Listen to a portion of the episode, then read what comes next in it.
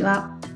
水田茂の売れっ子コーチポッドキャスト、毎月30万円を突破する方法、今週も始まりました。ナビゲーターの直美です。茂さん、よろしくお願いします。よろしくお願いします。もううちの近くにあのお茶屋さん、あのうん日本茶の茶葉の販売店っていうんですかね、まあ、製造元なのかながやってるあのカフェがあるんですよ。おー、はい。であのおもちろんお茶も飲めるし、うん、ちょっとしたあのランチとかもできたりソフトクリームを売ってたりするお店なんですけど、そこがですね、最近、あの、自家製パンを販売し始めたんですね。へ ー幅広。へー。まあ、お茶屋さんがやってるカフェとかっていうのは、まあ、他にもいっぱいあると思うんですけど、うん。パンとお茶ってもう全然こう結びつかない感じがするじゃないですか。はい、本当ですね。でも、それを始めて、まあ、あの、なんで始めたかなんてもちろん知らないですけど、うん、あの、まあ、そこのお茶屋さん、まあちょっと雰囲気もいい感じなので、まあ行こうかなと思いつつ、ランチとかで行こうとすると、子供が食べれるものがないので、ああの、うちの子偏食なのでね、ー難しいなと思ってたんですけど、あの、パンは食べるので、あーうん、あ、ちょうどいいから今度行こうかななんて思ってるんですけど、うんでもお茶、ビジネスっていう視点で考えたときに、お茶屋さんどうしてパン始めたのかなって思ったんです。はい。で、どう考えても、まあ知らないですよ。知らないけど、どう考えてもわかることは、まあ、そのカフェだけで収益を上げてるわけじゃないと思いますけど、カフェの収益としてそれほどうまくいってないんだろうなっていうのはわかりますよね。うん。まあ、カフはいェがあって、だからそこのお茶を買いたいっていう人もいたりするかもしれないですけど、だったら、うまくいってるんだったらパン屋始めないですよね。うーん、そうですね。はい。でも、よくそ、そこに踏み切ったなと思って、うーん。お茶屋さんに似つかしくないからパンはやらない方がいいって、なんか思っちゃうじゃないですか。選択肢に入らないというか、そもそも。うんうん。だけど、その、まあ私の家の近所で、その、いわゆるその、自家製で焼いてるパン屋さん、うん近くにないんですよね。へえ、なるほど。そう。いや、もちろん、自転車ぐらいでちょっと行けばあるし、うん。まあ、大きなスーパーの中のベーカリーで焼いてたりもするし、駅の方に向かえばあるんですけど、駅からちょっと離れてる立地で、住宅街の中にあるので、その住宅街の近くで、自家製のパンを売っているパン屋さんが一軒あったら、あそこのパン屋さん行こうかなって、たまに行くお店として、常連になることは全然考えられるうん。んですよ。近くにないから。うんうん。だったら、あ、いい目の付けどころだなと思ったんですよね。ああ。で、えっ、と、妻に、あそこパン売り始めたよって話して、はい。その時に、私の感覚で言うと、だから今度食べに行けるねと思ったんです。うんうん。子供が食べるものができたので。はい。うん。だけど、妻の第一声は、あ近くにパン屋さんできてよかっただったんですよ。はい。そういうパンを、まあ、あの、今まで買い物ついでに、どっかで買ってたりしたわけなんですけど、うん。そういうパン屋さんが近くにできたっていう、あ、そういうことかと思ってですね。なるほど。はそこを見事に捉えてるんじゃないかななんて思って、こう、ま。あ、お茶屋さんも頑張ってるななんて思いました。本当すごいところに行くものなんですね。うね。ん。だからそういう意味では、こう、発想を、その、限定しない、固定、固定観念、私が勝手に作った固定観念かもしれないですけど、お茶屋さんでパンみたいな、お茶屋さん側も思うと思うんですよ。うん。え、パンやるの？みたいな。もちろん経緯もわからないし、あの、どういう理由で始めたかわからないですけど、あでも、いろいろ工夫する中で、あ、パンを始めるって、あいい、面白い選択をしたなと思ったので、うん。いろいろこうビジネスを考える立場として、あ、もしかしたらうまい方法なんじゃないかなと思った次第です。おお。確かに固定観念にとらわれないってすごいですよね。うん。へえ。で、えっ、と、まあ、その、例えば店舗でね、そのパンやお茶や、を販売する時もそうだし、まあ、例えばですけど、ネットで何かを買う時も、料金って書いてないことってないじゃないですか。あ、はい。うん。だけど、コーチングって料金書かないんですよね。あ、おお、そうですね。っていう話を、まあちょっと本題でしようかなと思うんですけど、はい。あの、まあ、ホームページとか SNS に料金を表示しないんですかっていう質問を、まあ、最近も受けたんですけど、うんう。うんんで、答えとしては、料金は表示しない方がいいですよっていうことなんですね。はい。で、えっと、まあ、コーチングとか、まあ、カウンセリングもそうですよね。カウンセラーさんなんかで、こう、単発で売ってる方なんかだと、1回あたりセッション料金いくらみたいなのを載せてる方もお見かけすることはあるんですけど、うん。まあ、単価を乗せてそれを売り上げどんどん上げている方って、まあ、正直知らないんですよ。うんうん。で、はいあの、コーチとかカウンセラーで、えこう、成果を出されてる方って、単価が表になってない方ばっかりなんです。ああ、そうかもしれないです。はい。物の商品でそういうのって珍しいですよね。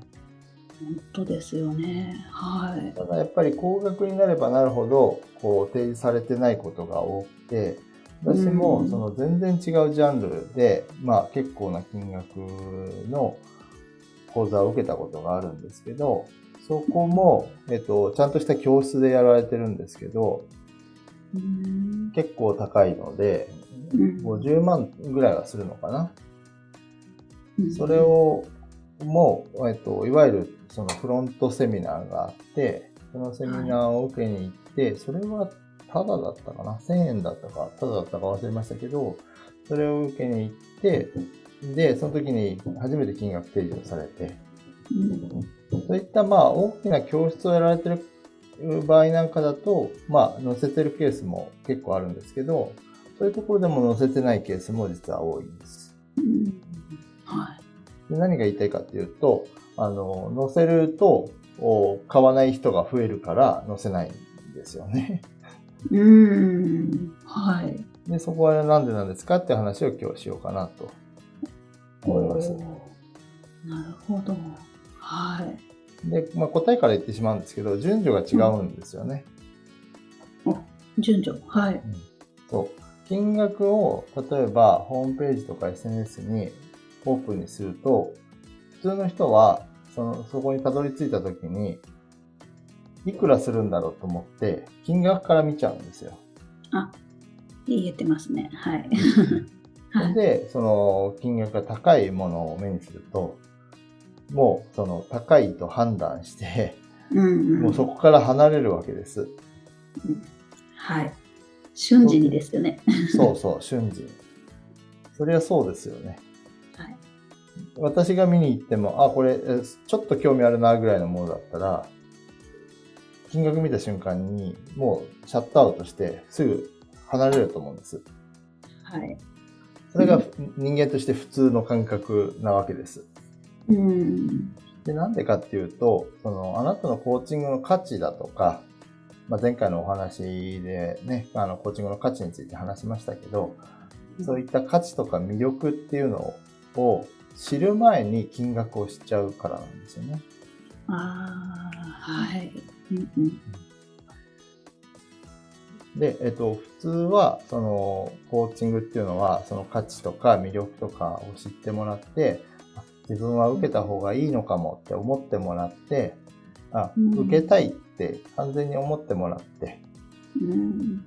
で、その段階で初めて金額は提示されるわけです。なるほど。順番ですね。そういう。はいはい。うん。そうすると、その SNS とかホームページとか公開されてる場に金額が載ってるわけがないんですよね。うん、ああ、そっかそっか。はい。うん。その順序で見てもらえるわけがないから。うん。たまたまその順序でたどり着くってことがあるかっていうと、絶対になくて、はい。なんでかっていうと、その、コーチングの価値や魅力を、そのホームページに書い、100%書き、順序立てて書いて、料金が最後に書いてあっても、順序立てて読んで、読む人がいたとしても、うん伝わらないですよね。そうですね。思う通りにはいかないですよね。読んでもくれないし。はい。そううん。読んだとしても伝わらないんですよ。うん。ああ、はい。で、その価値とか魅力を伝える場所ってどこかっていうと、体験セッションだとか、フロントセミナーの場だったりするわけですよね。うん。まあ、コーチングの場合はフロントセミナーでも伝わりきらなくて、体験セッションで実際にセッション受けてもらって、あ、受けた方がいいかもって思ってもらう。それが体験セッションの場なんですよね。はい。あ、自分はこのままじゃなく、このままだと、まあ、まずいって思ってもらうのが一番良くて、うん。何かこう変えていかなきゃいけないんだって気づいてもらって、あ、それに気づかせてもらったこのコーチのコーチングは素晴らしいんじゃないかと思ってもらって、受けたい、うんこのコーチから受けたいって思ってもらって、うん。で、それで、え実際にクロージングをするわけですよね。うんで、クロージングをして、その最後の最後で料金を提示するんです。うんはい。料金を提示するときっていうのはどういうときかっていうと、もう本当に一番最後になるんですけど、料金以外の疑問や不安がない状態で、もうコーチングを受けたいって思ってもらってると。受けたいんですけど、いくらですかっていうふうにお、なったときに、初めて提示をするっていうのが、あの、本来の理想なんですよね。うん。もちろんその理想通りにいかないことも多いですし、もっと手前の段階で、あの、金額気になってるんですけどって言われることもあります。うん。はい。けど、私の場合は、えっと、金額以外、金額後でお伝えしますねって言って、えっと、その料金以外で、こう、疑問な点とか不安に思っていることって今何ですかっていうふうにお聞きしたりして、うんあの、先にこう、それらを解消して、さらに、こう、受ける気持ちを上げていきたいんです。うん。まあでも、料金を聞いてくる人はそこがものすごい気になっちゃってるので、うんうん。あの、理想通りにいかないことももちろん多いですけど、でもう、んそれでも、できるだけ、その、料金以外のところで受けたいと思ってもらうのが大事。うん。で、えっと、前回お伝えしましたよね。その、受ける未来と受けない未来で、その、受けた方がいいと思ってもらって、それが、その差がすごいあるっていうことに気づいてもらえると、うん。例えば30万、40万っていうのを最後に提示したときに、高いと思っても、まあ高いと思うのは当たり前ですよね。うん。高いと思われていいんです。いいんですけど、高いと思っても、でもまあ頑張って受けようかなって思ってもらえる。うん。っていうことになるわけですね。はい。うん。で、高いと思ってもって話をしましたけど、あ、30万円、40万円なら、あ、全然払うっていう人も中にはいるんですけど、はい。できれば高いと思ってもらう金額に設定してほしいんです、実は。ええ いいんですね。高いなって思われていいんですね。はい。そう。あ高いけど、チャレンジしようと思ってもらうのが実は大事で、おー。は。ないぜかっていうと、高いものを買うときって、うん、元を取ろうと頑張りません？ああ、すごい頑張りますね。例えばコーチングをじゃあ、10回30万円のものと、10回で3万円のものがあったとして、まあ、10回3万円だったら、まあそれほど成果なくてもまあ3万円だしって思っちゃうじゃないですか。はい。で30万円を高いと思う人だったら、うん30万円払ってんだから頑張んなきゃって思うじゃないですか。うん。その結果何が起こるかっていうと、結果、成果に差が出るんですよ。同じ人が受けても。ああ、はい。で30万円も払ったんだから頑張らなきゃ、40万円払ったんだから頑張らなきゃっていう気持ちが、こう、成果につながっていくので、高いお金を払ってもらうってのはそこに価値があるんですね、実は。ああ、もう、はい。なので、高いと思ってもらう金額をお支払いいただくわけなので、うんうん。価値があると思っても高いと思う金額をお支払いいただくのに、その価値を理解する前に金額をメニュー表かなんかに載せて書いておいたら、うん。シャットアウトされるに決まってるでしょっていう話になるんですね。うんうん。そうですね。はい。なので、あの、そのいわゆる継続セッション、自分の一番買ってもらいたいバックエンド商品っていうのは、金額は載せたらダメですっていうことなんですね。うーん。見せてと言われても、ちょっと、あ見せてって言われても別に、あの、見せる必要ないし、うん。ああ、だからそういう人もいるんですよね。いくらなんですか、うん先に料金知りたいです、みたいな人がいた場合に、あ料金はあの最初にはお伝えしてませんっていうのを、こう、言いづらくて言っちゃうみたいな人もいるかもしれないですけど、あのはい。言わなくていいし、あの、うん。え料金提示できないなら、あの、なんか嫌ですって言うんだったら、もうそのまま、例えば体験セッションを受けずにお帰りいただいてもいいと思うんですよ。うん。はい。あだったらごめんなさい。そこで料金だけ知らせて、え、そんな高いの？ありえないって言って、なんか誹謗中傷を受けてもね、仕方ないので、はい。うんううんん。あのそういう方はむしろ契約しない方がいいじゃないですか。そうですね。はい。料金ばっかり気にする人って、その、結局成果あを得にくい人ですし。関わりたいとあなたが思う人ですかねっていう話になるわけなので、うん。先に料金を教えてくださいっていう、あの、場面によってはありますよ。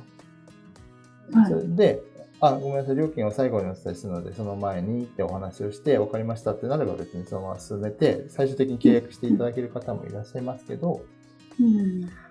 あの、そこは、あの、言われてもお伝えする必要はないので、うんうん。あの自分のペースでやってもらえればいいです。はいということになるんですけど、まあ、ただ見せてもいい料金っていうのもあって、はい。まあ、それは何かっていうと、例えばその体験セッションとか、フロントセミナーみたいな、まあ、定額な料金のものですよね。入り口になる料金っていうのは、まあ、そんなに高くないと思うので、1000円、2000、3000円ぐらいのものを、こう、こう載せておいて、うんまあ、せいぜい高くても1万円までですかね。うん。のものを載せるっていうのは別に、えー悪くはないことです。で、まあこれはまあ金額的にシャットアウトされないっていうのもそうだし、これくらいならってこう安心して受けてくれるきっかけになることもあるかもしれないので、まあそれであればまあ載せるところがあってもいいですよっていうことです。うんですけど、まあそれをわざわざ公開する必要は実はない、なくて、はい。載せてもい。いいと言ってるだけで載せるべきっていうことではないので、別にそれは、あの、まあ、募集するときに、そのランディングページとして、その申し、お申し込みフォームでは当然書くわけなので、まあ、そこで書いてある分には問題ないんですけど、こう、うん定常的に載せる場所とか、あの、今、特に募集しているっていう、まあ、その、プッシュして募集してるわけじゃないときに、はい。書く必要は特にないかなとは思いますけど、まあ書いてもいいですよってことですね。うんうんうんなるほど。そっか確かに、ちょっと高いけど、じゃあ頑張ってみようっていうお客さんって、クライアントさんはすごくなんか、うんなんていうか、気持ちよくあの受けてくださるような方が多いイメージが、いいお客さんですよね、きっと。そうですね。はい。うんいや、本当にそうです。あの、高い金額を払ってるんだから、頑張ろうってなると思うんですよ。うん。で、高い金額払ってるんだから、成果出るんだよね、みたいな 人も、まあ中にはいらっしゃるかもしれないですけど、あの、そこら辺はこう、体験セッションを受ける中で感じ取れると思いますので、はい。っていうのと、やっぱりそういう人は高いものにあんまりいかなくて、うん、安いものを漁りがちというかね。よく無料とか安いものばっかり求める人っていうのは、あんまりこう、なんだろう。そういう人の方が、こう、コーチとか先生側に責任を求めるというかね。うん受けてるのに成果が出ない。何も行動してなかったら成果出るわけないのに、そういうことを言ってくるっていうのは、やっぱり安いほど現れやすい。うん、金額、高い金額を払う人っていうのは、こう、クライアントとしての質も高まるので、はい、うん、そういう意味でも高い金額を設定してあげることが望ましくて、で、えー、高い金額を設定したわけですから、当然、表には見せない。のが大事ですよ、うん、なるほど。そうですね。じゃあきちっとあの分かっていただいてからじゃあやりたいなっていう気持ちにあそれこそならなかった人にはじゃあそれこそ見せる必要もないっていう気持ち。そうですそうです。うん、その例えばあちょっと受けてほしいかもと思ってまあいわゆるセールスクロージングをするじゃないですか。はい。で、えっと、どうですかっていう時に、うん、ちょっとなーっていう時には、ああ、わかりましたって言って金額提示をしないで終わりになるケースっていうのもぱいありますし、わざわざその金額をお知らせする必要はないんですよ。うん、だって受ける気ないんだから受ける気ない商品の値段を知ったところでっていう話ですよね。うん。うん、なるほど。じゃあなんかなんとなく自分が買い物の感覚で金額は出してなきゃいけないものだっていう感覚は別にそれを持たなくていいっていう感じですね。すねはい、ああ安心ですね。なるほどあ。ありがとうございます。ありがとうございます。それでは最後にお知らせです。売れっ子コーチポッドキャスト毎月30万円を突破する方法では皆様からのご質問を募集しております。コーチとして独立したい、もっとクライアントさんを集めたい、そんなお悩みなどありましたら、しげるさんにお答えいただけますので、どしどしご質問ください。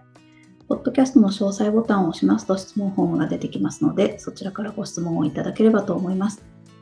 それでは、今週はここまでとなります。また来週お会いしましょう。しげるさん、ありがとうございました。ありがとうございました。